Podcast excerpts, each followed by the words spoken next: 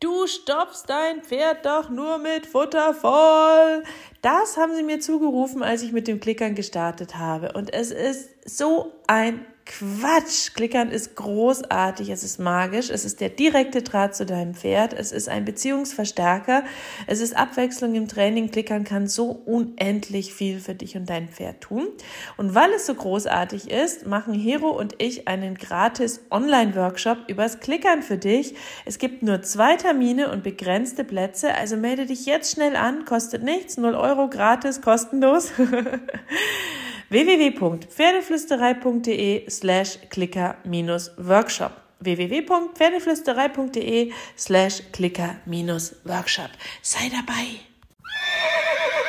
Pferdeflüsterei to go, der Podcast für Pferdemenschen mit Herz.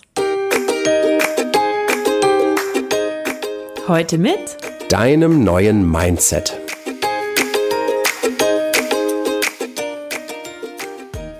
Hallo und einen wunderschönen guten Morgen.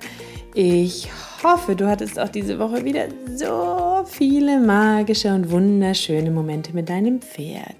Und zur Magie gehört für mich auch dazu, dass wir eine kommunikative Beziehung mit dem Pferd pflegen. Kommunikativ heißt, wir sind im Dialog, wir sind im Gespräch. Beziehung heißt, wir machen auch mal Kompromisse, wir gehen auf dem anderen ein, jeder darf seine Meinung äußern und wir schaffen Teamwork im Miteinander.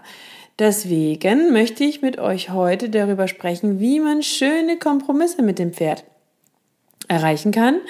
Ähm, wenn du deine Wünsche nimmst und die Wünsche deines Pferdes und das Ganze mit ein bisschen innerer Ruhe, Geduld und Kleinschrittigkeit komponierst, äh, kombinierst, dann bist du schon an dem Thema Kompromisse ganz stark dran. Also, was ich damit meine ist, wir sind Lebewesen, unsere Pferde sind auch Lebewesen und das wissen wir Pferdemenschen eigentlich irgendwie. Aber im Alltag vergessen wir das gern immer mal wieder.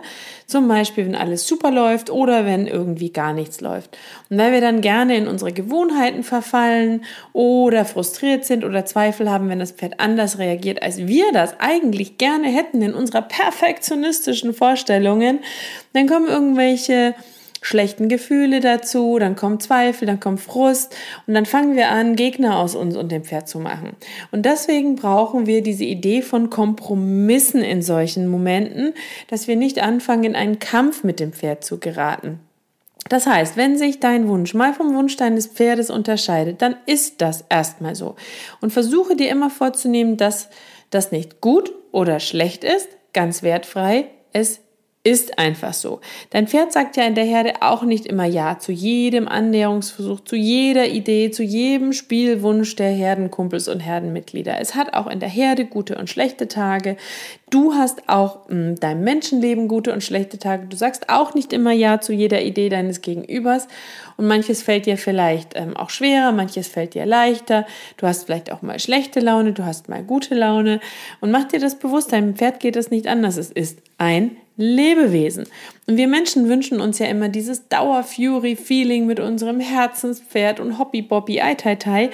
Aber es ist ein Lebewesen. Du bist auch ein Lebewesen. Zwei Individuen kommen da zusammen und deswegen brauchen wir Kompromisse. Das ganze Leben besteht aus Kompromissen. Egal ob in der Familie, mit deinen Freunden oder eben mit deinem Pferd. Deswegen versuche nicht zu fordern, sondern versuche dein Pferd Dinge zu fragen und sei offen für die Antwort deines Pferdes.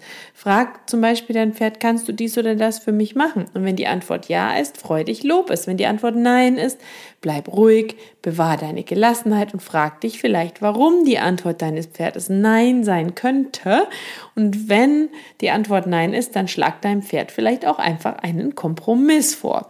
Wie machst du das? Du variierst mit deiner Körpersprache, du variierst mit deiner Signalgebung, du fragst vielleicht immer mal wieder, kannst du das jetzt für mich machen? Kannst du es so für mich machen? Du variierst vielleicht auch den Aufbau der Übung, du wirst kleinschrittiger und für jeden Schritt überlegst du dir Zwischenschritte. Du gehst wieder zurück an die Basis für die gewünschte Übung, fragst, kannst du vielleicht diesen vorhergehenden, vorbereiteten Schritt XYZ für mich machen?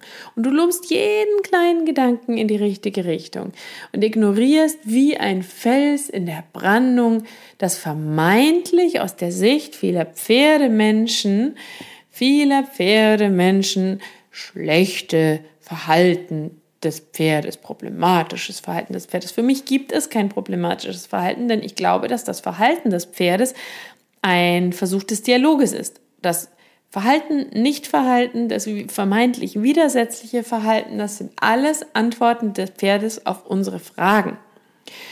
Ähm, und ähm, das müssen wir uns bewusst machen. Es geht so oft einfach nur um ein echtes Gespräch, denn wir können mit unseren Pferden reden, wir können gemeinsame Regeln festlegen legen. Wir können Kompromisse finden. Wir dürfen und müssen andere Wege gehen als den der Dominanz oder der Lautstärke über Miteinander, über einen Dialog und über Vertrauen und eine Beziehung. Deswegen Grübelt nie mehr, ob ihr zu lieb zum Pferd wart. Grübelt nie mehr, ähm, ob ihr irgendwie ähm, euch mehr, mehr hättet durchsetzen müssen. Ähm, habt keine Angst vor eurem Pferd und seinen Reaktionen, sondern ähm, versprecht euch selbst immer die Ruhe zu bewahren und nach dem perfekten Kompromiss in der individuellen Situation für euch beide zu suchen.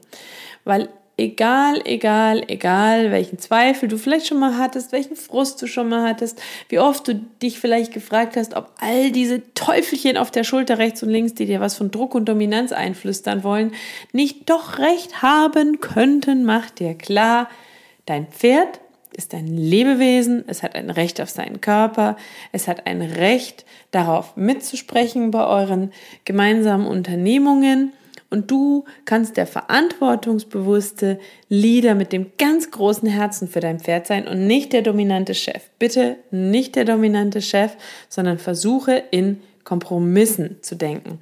Weil wenn wir den Mut haben, uns mit Fehlern, mit vorherrschenden Meinungen, mit irgendwelchen wild herumwabernden Ideen und Dominanz bla bla auseinanderzusetzen, alles immer zu hinterfragen, immer neue Wege zu gehen, immer wieder an uns zu arbeiten, immer wieder aufzustehen, immer wieder zu lächeln und ähm, uns bewusst machen, dass unsere Pferde eigenständige Persönlichkeiten sind, die eben auch Ideen und Vorstellungen mitbringen, dann können wir uns auf den Weg machen, zusammen mit dem Pferd zu einem super coolen Pferd-Mensch-Team.